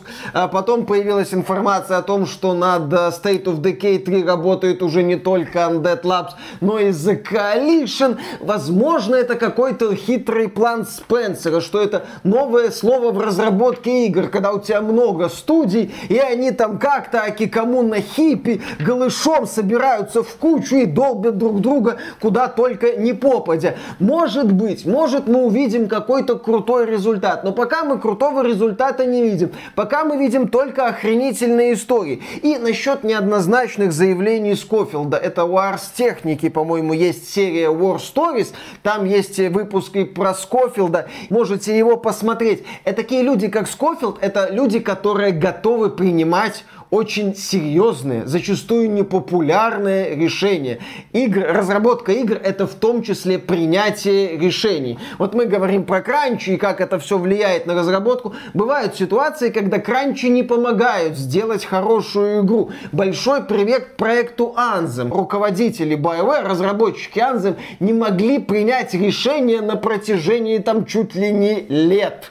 Они собирались, обсуждали и расходились. Ага, все говно давай по новой. Да, то есть все говно давай по новой. Или а давай так, а давай так, а давай так. А как по итогу будем расходимся. То есть это тоже вопрос к современной игровой индустрии. Есть ли там люди, готовые взять яйца, все что угодно в кулак и начать принимать суровые решения? Разработка игр это далеко не в последнюю очередь о роли личности в этой самой истории разработки. И таких личностей, как Скофилд, сейчас мало. Возможно, они работают неправильно. Ну, не, не, не так сказал. Возможно, у них есть спорные идеи, типа вот вот это вот заявление «мне нравится 15 часов делать свой проект, поэтому всем вокруг нравится». Но в то же время я, например, не могу отрицать, что это люди, готовые принимать суровые решения, готовые брать на себя ответственность. И здесь мы подходим к вот этому вот образу проблемный сотрудник. Вот с точки зрения компании Spy, Скофилд может и проблемный сотрудник. А вот с точки зрения, допустим, издательства Крафтон, если, допустим, представим, что Калиста Протокол оказывается качественной игрой, это проблемный сотрудник? Он дал результат, ну, даст, возможно, результат. Вот этот вопрос, он открытый. А вот компания Spy, по-моему, хреновый партнер, которому нельзя было доверять такой бренд, как Звездные войны, и тем более нельзя было и давать разработку Star Wars Knights of the Old Republic. Почему? А потому что в портфолио этой команды просто порты старых игр на новые платформы, они больше ничем не занимались. Представить, что эта команда может сделать ремейк, причем желательно уровня Final Fantasy VII ремейк, где полностью переделан сделана вся игровая механика, не этот лайтовый ремейк уровня Naughty Dog, Last of Us Part 1, где графику молодцы, вы умнички, вы переработали все модельки, вы заново настроили освещение, вы красавцы, а игровую механику дорабатывать, она ж нуждается в доработке. Можно было бы сделать игру значительно динамичнее, значительно интереснее, значительно разнообразнее. Ой, нет, мы боимся, это так не, а неудобно. А зато без это, да, да, да, да, да, это ж придется напрягаться, а мы уже не привыкли напрягаться в этой игровой индустрии. Сейчас идет удивительный механизм отсеивания. С одной стороны, западные игровые студии, которые пекутся о том, чтобы работники ни в коем случае не перерабатывали, потому что это плохой, так сказать, кейс. Это плохие новости, имидж. это плохая репутация, да, имидж будет портиться. А что потом с этим делать? Мы ж не можем никого нанять. И вот они набирают толпу людей, которые работают со стальки до стальки столько-то дней в неделю, это оговорено их условиями. Они требуют зарплату, им, естественно, нужно питание, им нужно рабочее место, им нужно оборудование. Каждый месяц деньги вылетают в трубу, а потом внезапно проект из-за того, что он просто тупо не готов, переносится на несколько месяцев. И ты умножаешь свои траты. Так, это я теперь... То есть вместо прибыли, которую я уже должен был бы получать, это снова минус, снова минус, снова минус, снова минус, а потом получается Saints Row, блин. И жопа, блин. Все, до свидания. И Глен Скофилд, когда он удалил свой пост, он написал новый. С извинениями. Все, кто меня знает, в курсе, как я увлечен людьми, с которыми работаю. Ранее я писал, как я горжусь усилиями и часами, которые тратит команда на Закалиста Протокол. Это было неправильно. Мы ценим страсти творчества, а не часы работы. Я прошу прощения у команды за то, что показался им таким. Ну, возможно, да. Возможно, он не прав, когда каждому своему сотруднику приписывал свою страсть. Но в данном ключе давайте посмотрим на результат. А потом посмотрим на результат э, то же самое самая Aspire Media, который выкатит нам какой-нибудь новый продукт и сравним в итоге показатели. Потому что для разработчика, как мне кажется, для компании, которая создает игры, которые являются развлечением, главное на первом месте должен стоять именно клиент, игрок который должен эту игру, ну, он тебе деньги заносит, он покупает эту игру, скачивает, и желательно, чтобы этот проект ему не доставлял никаких неудобств, чтобы он был оптимизированным, чтобы в нем не было никаких багов, чтобы он был интересным, чтобы человек получил сполна за те деньги, которые он платит, чтобы человек чувствовал, что его уважают, не относятся к нему как к какому-то быдлу, вот тебе рекламный ролик, ха-ха-ха, это продолжение известной серии, слышь, купи. Путешествие длиной в 10 лет, ой, катаклизма не получилось, иди ты в жопу, покупай вторую часть, она вот точно будет правильной. Да. И что касается удивительных ребят из компании Microsoft, ну точнее из внутренних студий компании Microsoft, которые разрабатывают Halo Infinite. На прошлой неделе ребята из 343 Industries заявили о том, что все, прекращают работы над локальным кооперативом для Halo Infinite. Мол, э, нам нужны не ресурсы, смогли. да, мы не смогли, мы лучше переведем это на развитие проекта, в общем, как-то это все будет работать. И в результате публика, естественно, это не приняла. Ролик, в котором нам объясняли будущее Halo Infinite, третий сезон начнется в 23 году, отличные планы, бета-версия режима Force стартует в этом ноябре, ну, задизлайкали по полной программе, люди хотели увидеть локальный кооператив, который им обещали, в итоге им сказали, ну, вы знаете, у нас ресурсы вот эти человеческие, они очень ценны, мы не хотим, чтобы они перерабатывали, поэтому не будут работать в другом направлении, возможно, там рисовать какие-то новые аренки, черт его знает. А пользователи некоторые путем нехитрых манипуляций обнаружили в Halo Infinite возможность включения локального кооператива. Некоторые блогеры это нашли, включили, начали проходить игру и не увидели там багов. Ну, то есть, все работает корректно. Скриптовые сцены ты смотришь, да, то есть, все это не разделяется там на два экрана. Вы вместе бегаете с другом на одном экране. Ну, то есть, все уже сделано. Какого хрена? А, ну довести до ума эти человеческие ресурсы, они пока это будут доводить, это... Ай, то есть очень странное решение. Вот внутренние студии компании Microsoft. Вот каждая история, она вызывает вопросы. Просто вопросы, которые висят в воздухе. Вот один, второй, третий, четвертый. Какого хрена происходит? Как это, да. Как вы работаете? Где какие-то такие вот заметные результаты? Ну, подождем. Возможно, заметные результаты будут в формате soft launch. И к этому прекрасно подходит еще одна новость от компании Microsoft – Быстро делаем контент. Глава студии Xbox мечтает заменить искусственным интеллектом тестировщиков качества игр. Глава Xbox Game Studios, кто не в курсе, Фил Спенсер это глава Microsoft Gaming, то есть он вот всей этой махиной управляет, а Xbox Game Studios это другой это человек. Мэтт Бути, по-моему. Да, его зовут Мэтт Бути, заявил на мероприятии PAX West 2002 следующее. Некоторые процессы, которые у нас есть, не успевают за тем, как быстро мы можем создавать контент. Это э, слова человека, который возглавляет компанию, которая за 22 год выпустит одну игру под названием Pentiment. Нет, Виталик, они еще выпустят версию 1.0 Ground. Молодцы, да. Один из таких процессов тестирования. Хотел бы иметь возможность запустить 10 тысяч экземпляров игры в облаке, чтобы было 10 тысяч копий запущенной игры и развернуть бота, то есть искусственный интеллект, который проведет всю ночь тестируя эту игру, а утром мы получим отчет. Жопу ты тестировщиков, в жопу профсоюзы, в жопу этих нищебродов. Пусть все делает ИИ. И, кстати, многие компании, да, сейчас рассказывают удивительные истории, как, например, та же самая компания Blizzard. Они там тестируют искусственный интеллект, чтобы он им аренки рисовал для мультиплеерных игр. Ну, чтобы уже, в принципе, все делал искусственный интеллект. Искусственный интеллект уже умеет рисовать человечков по заданным параметрам. Героя мне забаться, сюжет ему напиши. Так, группа поддержки, нахера вы нужны? Пусть вот этот бот, бот отвечает в Твиттере на все эти запросы. Пусть он пишет вдохновляющие комментарии. Искусственный интеллект уже может много много, действительно. И поэтому те люди, которые занимаются чисто механической работой, в определенный момент из игровой индустрии могут реально вылететь. Особенно после слов главы одной из крупнейших игровых компаний о том, что вы знаете, нам нужен искусственный интеллект, а не эти ваши тестировщики. Отлично. Ну, при этом меня больше всего смущает, да, мы настолько быстро делаем контент. Где? Ну, они делают контент, они производят... Тот Говард про это знает. Конечно, знает. Ты видел, сколько тысяч планет в Старфилде будет. Все тот Говард знает, он контент... Так там искусственный интеллект, он э, сделал эти планеты, нарисовал и протестировал Замечательно, сделал, протестировал. А дальше модеры уже улучшают игру, а тот Говард стрижет купоны вместе с Мэттом Бути и Филом Спенсером. И все у них э, хорошо. Опять же, повторюсь, ждем ждем результатов э, протестированных хоть каких-нибудь от внутренних студий Microsoft. А то ожидание затягивается. Нездорово. Следующая новость тоже связана с Xbox. Обладатели Xbox в Великобритании учатся экономить после повышения цен на электроэнергию.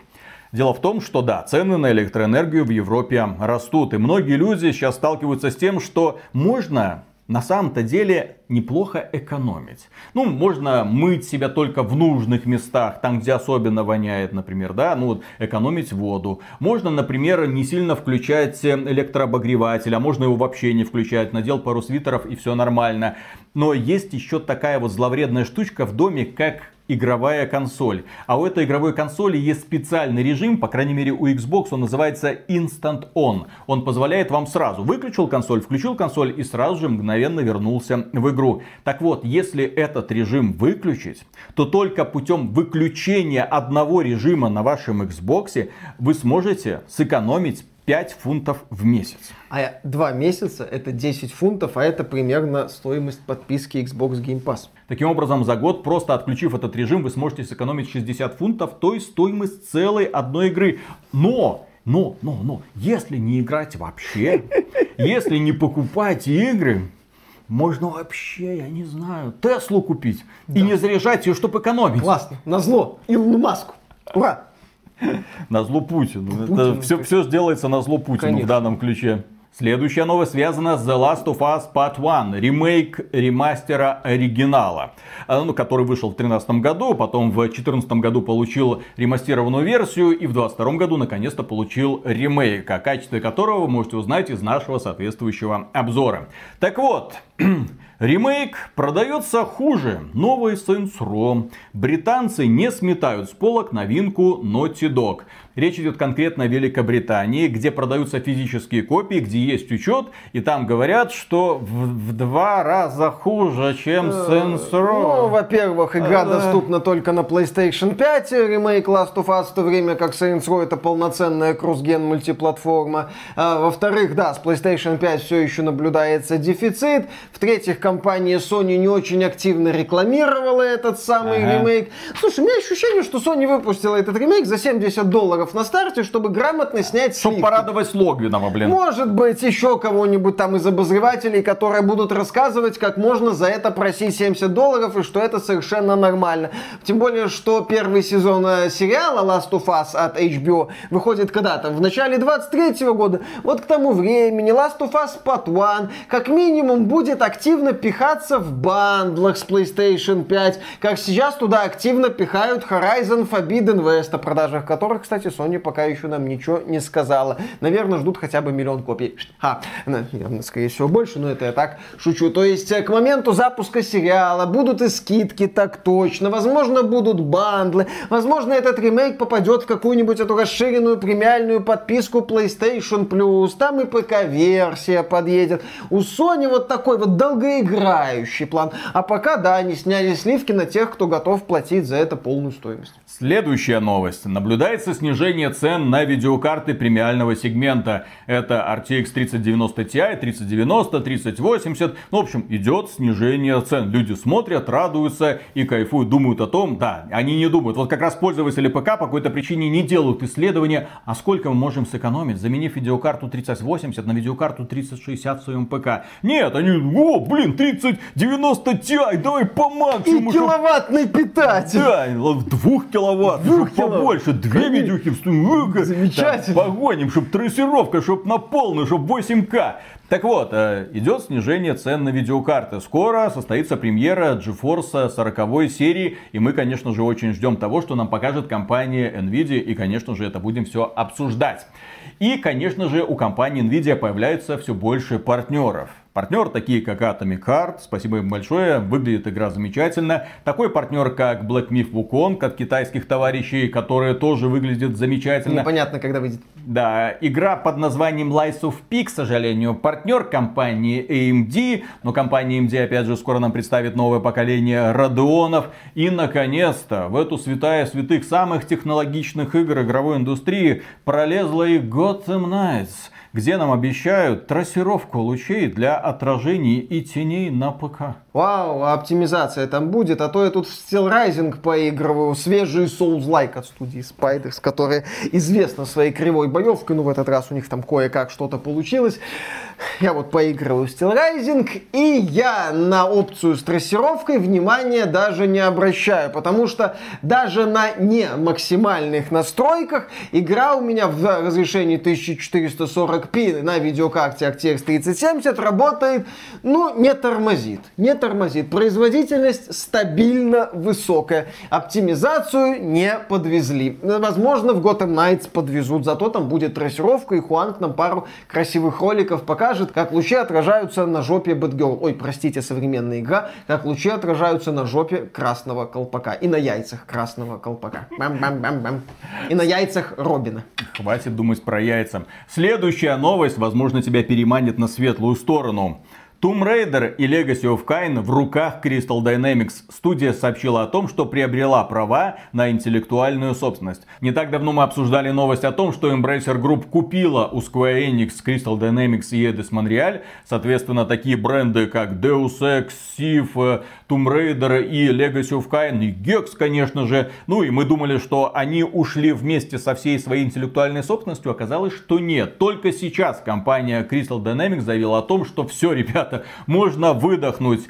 Square Enix нам продала Tomb Raider и Legacy of Kain. Это очень важно. Да, да, да, это потому очень... что нет, ну это в новости, понимаешь? Это в новости. Конечно, ждем, ждем. То есть зачем-то же они ее купили, mm. зачем-то же они про это написали. Компания Konami зачем-то же владеет Metal Gear Solid и Silent Hill. Это я, если что, шучу и передергиваю. А тогда запилите мне ремастер Legacy of Kain Defiance с нормальной камерой, я буду очень доволен. И что касается, кстати, Tomb Raider, мы в обзоре по The Last of Us про это немножечко так проходились. Мне невероятно нравится Tomb Raider 13 года. Мне очень нравится Rise of the Tomb Raider. Мне не очень нравится Shadow of the Tomb Raider, который делала Эдус Монреаль. Но там опять же они делали ее в каком-то... Да, в ППХ, в ускоренном темпе, для того, чтобы как можно быстрее подключиться к команде разработчиков Marvel's Avengers. Ну, это две прекрасные части, которые, на мой взгляд, продвигают идею стелс-боевика, ну, в лучшем просто виде, где герой не инвалид, где он очень ловкий, быстрый и где очень грамотно сделана механика передвижения. Не на этих ваших сраных карачках. Как же я не люблю стелсы, где герой постоянно для того, чтобы войти в стелс, передвигается на карачках. Зачем? Вот в Tomb Raider в 2013 году показали, как можно делать. Но многие другие разработчики сделали вид, как будто не заметили. Я очень люблю команду Crystal Dynamics. Я все-таки надеюсь, что провал Marvel's Avengers это больше проблемы со стороны Square Enix, чем со стороны геймдизайнеров от Crystal Dynamics. Поэтому очень жду от них нового какого-нибудь проектика. Ну а дальше мы переходим к забавным новостям. Не так давно компания Warner Bros. выпустила невероятно успешную игру под названием Multiversus. Она условно бесплатная, ее можно, ну по крайней мере белорусам скачать в Epic Games Store, в Steam по какой-то причине она недоступна. Для белорусов, для России она вроде бы недоступна вообще. Но факт в том, что эта игра стала очень успешной, ее скачало там больше 10 миллионов человек, они по крайней мере про это говорили, мол это успех, это классно, там естественно есть микротранзакции, которые ну, позволяют разработчикам немножко денежки зарабатывать и соответственно издателям. И в свое время, когда мы эту новость прочитали, мы на камеру про это не говорили, я такой, блин, а почему компания Nintendo, блин, ну как собака на сене, на своей Nintendo Switch Странный да. Выпускает этот Smash Bros, блин, и больше никому не дают. А тут какой-то голимый клон Smash Bros обретает внезапно такую взрывную популярность. Да выпустите вы уже Smash Bros в Steam, дайте людям насладиться этим проектом. Что вы, блин, со своей Nintendo Switch да Nintendo Switch? Но компания Nintendo говорит, нет, это наша игра, мы ее доим. Это наша платформа, и больше нигде вы ее не увидите. Но такие у нас правила. И вот здесь внезапно выходит кривой клон Smash Bros. со всеми героями из мультивселенной Warner Bros. Да? И все, и становится очень успешным. Правда, популярность его неуклонно падает, потому что, извините, нет такой глубины, как в Smash Bros, естественно. Но там есть проблемка. Там есть проблемка с одним персонажем, точнее, проблемка была. И эту проблемку внимательные разработчики быстро исправили. Дело в том, что там есть также герои Скуби-Ду. И в частности, среди бойцов представлена девушка по имени Велма. Испуха. И эта Велма в качестве одного из своих суперприемов вызывает полицию. И эта полиция приезжает, начинает раздавать противнику тумаки сбрасывает его в пропасть. А проблема в том, что в этой игре есть еще и чернокожий персонаж. То есть получается белая девочка звонит полиции, полиция приезжает и без всяких объяснений сразу начинает избивать черного и сбрасывать его в пропасть. Активисты сказали, да что это такое? Это очевидно демонстрация белого превосходства. Тем более кого она вызывает? Она вызывает полицию, а полиция это тьфу, вы что? Ей доверять нельзя, и тем более доверять ей свою жизнь, просить ее о помощи, ни в коем случае отменить. И в итоге машинку полицию заменили на какой-то там фургончик. Там, по-моему, Скуби-Ду команда приезжает, типа, и избивает. Что? В общем, это показатель того, что у симпатичной белой лесбиянки есть э, друзья, которые готовы всегда напихать какому-то черному, который к девушке пристает. Все нормально. Анна лесбиянка? Ну, вообще, как бы официально, по-моему, даже подтверждали, кажется. Но так-то была я, теория. Я просто Скубиду не смотрел. Там А, я как- знаю какой-то песик, который воет. Э, Да, у песика есть очень близкий друг, его зовут не Максим. Его зовут Шеги. Фамилия, по-моему, не Кац. Нет, нет, да. И не Панин. Господи, зачем смотреть что-то кроме аниме? Ну, из, я имею в виду, по, по мультикам вообще. Особенно сегодня, когда они так доступны. Ждем, кстати, аниме по киберпанку. Если вы, друзья, хотите увидеть от нас обзор на это произведение, поддержите этот ролик лайком. Аниме, кстати, говно. Да, это мы все знаем. Следующая новость. Аркейн стала первым в истории сериалом по игре, получившим премию Эмми. Молодцы, однозначно одобряем, великолепная анимация. И если вы хотите посмотреть что-то действительно годное, не эти ваши там Resident Evil, не какие-то там, не знаю, Кольца Власти или... Вот и вот это все. Подожди, это же Властелин колец, как он там? под Кольца заг- власти. Кольца власти под заголовок. Кольца да. власти, да. Не, Аркейн прекрасный первый сезон, ждем продолжения, разработчики молодцы, взяли прикольную вселенную, наверное, как говорят фанаты с глубоким лором, Ага. и проработали в рамках этой вселенной свою историю, которая может быть интересна и людям, которые об этом League of Legends никогда в жизни и не слышали. Все замечательно, ждем продолжения. И последняя новость посвящается, дорогие друзья, тем людям, которые думают, что они напрасно проводят жизнь на этой земле, которые думают, что они просто бездарно тратят отпущенное им время, которые считают, что в их жизни нет никакого смысла. Люди, которых огорчают чужие истории успеха. Друзья, не сравнивайте себя с лучшими, сравнивайте себя с худшими представителями человечества. На этой неделе я наткнулся на новость, я, честно говоря, охренел. Вот как раз таки по поводу человека, который бездарно провел пять последних лет. Что он делал? Блогер выкопал весь мир Майнкрафт потратив почти 5 лет на раскопки. Он решил собрать все блоки. И он этим занимался 5 лет. И да, можно было смотреть за его достижениями. И вот через 5 лет он нашел последний блок, разбил его. Ура! И преисполнился. Все. Миллионы Невероятно. триллиардов блоков. Проживает он на миллионах, триллиардах серверов Майнкрафт, таких же, как этот. Все замечательно. Человек нашел себя, человек поставил себе задачу, человек к этой, выполнению этой задачи шел. Ему хорошо, а тебе завидно. Лучше бы этот человек уже, не знаю, в куки-кликер играл. Он, по крайней мере, бы в онлайновых рейтингах всех там нагибал. а Мол, так он- посмотрите, сколько я печенек насобирал. А тут, А ну, так то есть, на- представь себе, Майнкрафта, настолько бесцельное мероприятие. Просто ну, зачем ты это делаешь? Ну, понятно, что там есть определенное количество блоков, и когда ты уже там 500 миллионный блок разбиваешь, вполне вероятно, он оказывается последним. И понятно, что эта задача достижима, но нахера этим заниматься, я не понимаю. Ну, тебе что, вот радостно, радостно, радостно, Конечно, радостно. радостно, вот на каком, этапе, на каком этапе это перестает приносить удовольствие, а ты все равно продолжаешь, продолжаешь, На этапе продолжаешь. окончания блоков. Я не понимаю просто, что иногда происходит с этими людьми, которые вот заводят целенаправленно YouTube блог. Он же стримил все это, и кто-то смотрел. Классно, интересно, отлично. Нас же кто-то смотрит. Вот и его смотрели. Слушай, это... Даже если б мы на протяжении последних пяти лет занимались только тем, что на камеру, Долбили. все равно был бы какой-то результат, понимаешь? А там же никакого результата в итоге. вот теперь есть. Ладно. Результат это не сиюминутное дело. Виталик, результат это не всегда, просто работы на 30 секунд.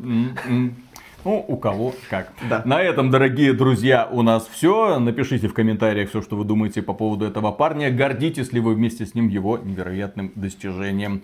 Огромное спасибо за вашу поддержку, огромное спасибо за лайки, за подписки. Ну и, конечно же, преогромаднейшую благодарность выражаем всем нашим спонсорам через YouTube, которые к нам приходят через YouTube, через э, Patreon или через проект Спонсору. Ребята, держимся, работаем дальше, несмотря ни на что. Посмотрел я этот индийский фильм РРР. А, Блин, так понравился. Сначала просто ржал, потому что, ну, давно отвык от этой индийской эстетики. Там все танцуют и поют, вот это вот все. Максимальный пафос. Такие мужики, такие подкачанные, все в масле такие ходят. Если он герой, то его сразу видно. Один против миллиона, миллиона повстанцев. Там есть, кстати, супер ОМОНовец вообще. Очень, наверное, людям понравится. На службе у британской короны. Там начинается забастовка какая-то, там толпы людей пришли, там сжигают какие-то чучела. А этот самый генерал э, э, британский говорит, так, мне нужен вот этот вот мерзкий товарищ, который посмел бросить камень там в портрет нашего лидера. И э, приведите мне его голову, да, приведите мне его. Вот, и один этот чувак врывается в толпу, начинает это дубинкой раздавать, бах, бах, бах, бах, всех разгоняет к чертовой матери, все такие ёпсель-мопсель. Там, э, знаешь, вот это раньше э, были такие вот игры типа Dynasty Warriors, вот примерно так же. Все. Ну, это стандартная фишка. Да, для супер азиатских ОМОНовец. А потом внезапно, да, там появляются там британцы, злые британцы. Да хороших британцев-то не бывает, вы же должны понимать. Конечно. И вот они прибывают в деревушку, видят там девочку, которая красиво поет. И одна такая дамочка говорит, ой, я хочу, чтобы она мне пела каждый день, давайте ее заберем. И забирают эту девочку, матери там бревном по башке, бах! Ну вот, и, и, ну, естественно, индийцы такие, верните, пожалуйста, нашу девочку. И там приходит посол, говорит, верните им эту девочку. А то ж у них есть это, они как овцы, да, они же вам ничего плохого не сделают. Но проблема в том, что у них есть защитник. Он же придет, он вам так наваляет, вы себе не представляете. И там начинается трехчасовой эпик, как один против другого. Вот этот супер ОМОНовец, супер революционер. Вот как они потом, да, становятся друганами. И потом это... Защитник, капитан Индии. Там вообще что Пробовали выключить и включить вашу королеву Елизавету? Может, она еще работает? Особенно в сцене, когда там на мотоцикл, там на него несется чувак на мотоцикле, он его так кулаком по мотоциклу хлобысь, этот улетает в стратосферу, тот берет этот мотоцикл, так на, Все как надо. Абсолютно по секретным реалистич- документам. Ну. Реалистичный индийский фильм. Почему этих ребят не отправляют на Олимпиаду, я не понимаю. Они бы там все места заняли просто сразу. При том, что этот фильм не фантастика. Это типа историческая драма. Да, это, историчес- это историческая драма. В конце песня, ну, как обычно Ну, бывает, там э, с портретами их лидеров, которые там поднимали это движение против э, э, Британии. Блин, то есть я смотрел, вообще за весь фильм был только была только одна более-менее нормальная британка. Ну, дурочка. Дурочка, которая, ой, давайте жить мирно, давайте вот так все хорошо. Все остальные просто гниды полные. И я смотрел такой, ну ни хрена себе в Индии начали фильмы снимать. Что-то внезапно пацаны такие так. И Пора. учебник по истории почитали, такие, ёпсель-мопсель. Да, кстати, нужно обязательно снять какую-нибудь еще пятичасовую какую-нибудь новеллу по поводу того, как во время Второй мировой войны Британия вывозила у них э, рис тоннами и обрекла миллионы индийцев на голодную смерть. Про это тоже можно было бы снять какой-нибудь эпический фильм. Ну так, чисто напоминать э, двум миллиардам людей, кто их настоящий враг. Конечно. А чё нет? Конечно. В общем- так сказать, не расслаблялись, а то мотоциклом похлебало. На! Ну, и, как в плю- Якутии и плюс к этому китайцы, которые выпустили две части, как они там сражались с американцами, блин, прям вообще с таким... И, кстати, когда я вот смотрел этот вот индийский фильм, там тупорылые, там ужасные компьютерные эффекты. Это особенно проявляется, когда они там животных показывают диких. Лучше бы они их не рисовали. Лучше бы они скормили этим тиграм, живым тиграм, настоящим пару актеров, чем вот этот вот ужас показывать, честно И говоря. это в Индии было бы дешевле. И это было А. бы дешевле. Нет, черный юмор, черный юмор, если что, никого не обижаем. Никому не Вот. Но дело в том, что там вот когда показывают массовку, там, ну, ты веришь, что да. А что такого согнать на одну площадь 100 тысяч человек не так уж и много. Я помню новости из Индии, когда там э, на забастовку вышло то ли 100 миллионов человек заводчан, то ли 200 миллионов. И ты такой... Ну, там что-то, их не устраивали Да, условия труда. какие-то были волнения, я помню, там- Миску риса им кто-то не дал. немало на, было на людей. кошку жену рассчитывать не приходится, потому что это привилегия китайской партии. Вот люди и поднялись. Да. Окей. В общем, кто не смотрел индийский фильм РРР про революцию, обязательно кайфанете. Берите девушку обязательно с собой, потому что он, как всегда, мелодраматичен. Там э, суровые подкачанные мужики, на которых ваша девушка будет облизываться на протяжении трех часов. Они будут защищать э, невинных и, в общем-то, раздавать тумаков тем, кто этого заслуживает. Никаких вот этих историй про сильную женщину. Нет, там только два крепких парня, которые просто дружат друг с другом. Причем там есть такие сцены, когда ты думаешь, ну вот, ну сейчас все начнется. Ну, ну, ну, это же, ну, современный, так сказать, Болливуд. Наверное, что там сейчас вместо индийского флага внезапно радужный и вот эти танцы, обниматься. Нифига, нифига, просто. Там они там периодически выясняют отношения, кто тут на самом деле босс качалки. Ну, это все по дружбе. Это для того, чтобы выяснить, вот насколько она крепка. Блин, я прям... Ух! А прикинь, если бы индейцы гачи снимали со своими возможностями и деньгами. Ух, было бы классно. Так, надо еще какой-нибудь индийский фильм после этого посмотреть. Там Давай. говорили, что у этого режиссера есть какой-то то ли восьмичасовой Отлично. то ли Удачи. Все, я проникся. Я, я, так сказать, one love, друзья. One love. Все, обожаю просто. э, люблю всех индийцев. И индианок, наверное, И тоже. инди-петик. Вот, судя, судя по всему, там какие девушки, ух, ух, вот те, те, что надо девушки, да. Начинаем. Раз, два, три.